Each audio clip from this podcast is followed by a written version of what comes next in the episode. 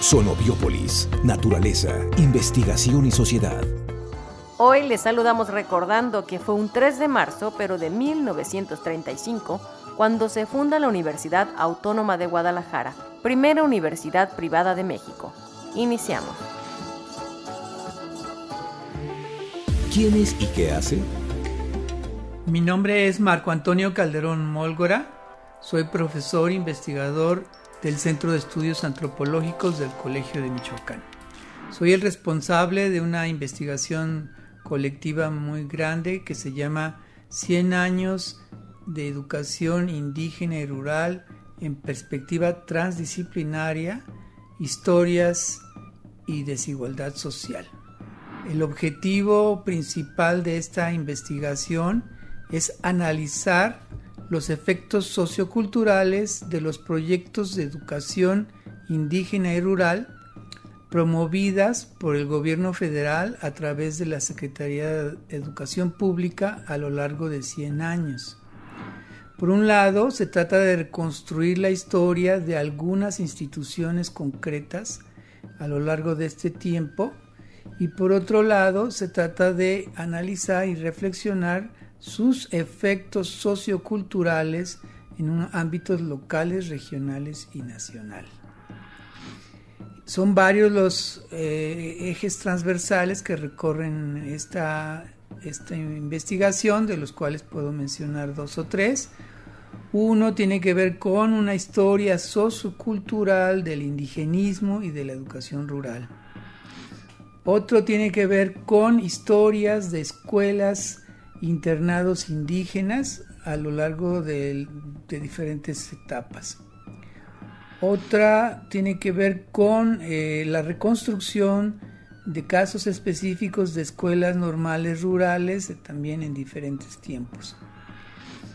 Uno más eh, tiene que ver con la alfabetización bilingüe, es decir, algunas historias vinculadas a la alfabetización en lengua indígena o, u original. Y también hay una parte muy importante de, en cuanto a la reconstrucción de la educación intercultural, varios casos. En relación a los resultados que se buscan obtener, uno es la producción y publicación de uno o dos libros con todos estos estudios de caso y otra la elaboración de un video documental que recupere la historia de la educación rural e indígena en estos 100 años. ¿Qué está pasando?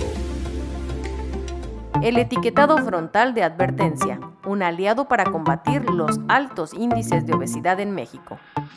Desde el 1 de octubre de 2020, todos los alimentos y bebidas no alcohólicas que se venden preenvasados en México deben incluir sellos octagonales de color negro en la parte frontal de su empaque, si contienen un exceso de calorías, azúcares, grasas saturadas, grasas trans y sodio.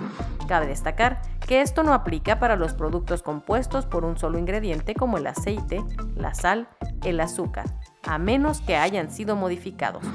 Adicionalmente, los productos que contienen edulcorantes no calóricos, cualquier sustituto del azúcar o cafeína, tienen que ser señalados con una leyenda precautoria, debido a que su consumo no está recomendado en niñas y niños. Cuando el envase de un alimento es pequeño, se usa un solo octágono negro con un número que indique la cantidad de sellos en el producto. Al respecto, desde el 1 de abril 2021, el nuevo sistema de etiquetado frontal ya no permite las declaraciones del tipo saludable, nutritivo, óptimo, para un buen desarrollo, en los empaques que tienen algún sello octagonal o la leyenda precautoria. Un producto tampoco puede ser avalado por una asociación médica u organización si incluye algún símbolo de advertencia. De igual manera, los personajes infantiles, las mascotas y celebridades que representan elementos persuasivos de compra en niñas y niños son prohibidos en los empaques de productos con sello o leyenda precautoria. Si usted desea saber más de este tema, visite el blog México es Ciencia por Laurence Mercier Sibnor y Ornella Malagrino Médica Fidepaz. El Centro de Investigaciones Biológicas del Noroeste, con la participación de los centros CONACIT, presentó Sonobiópolis, un espacio para la comunicación de la ciencia.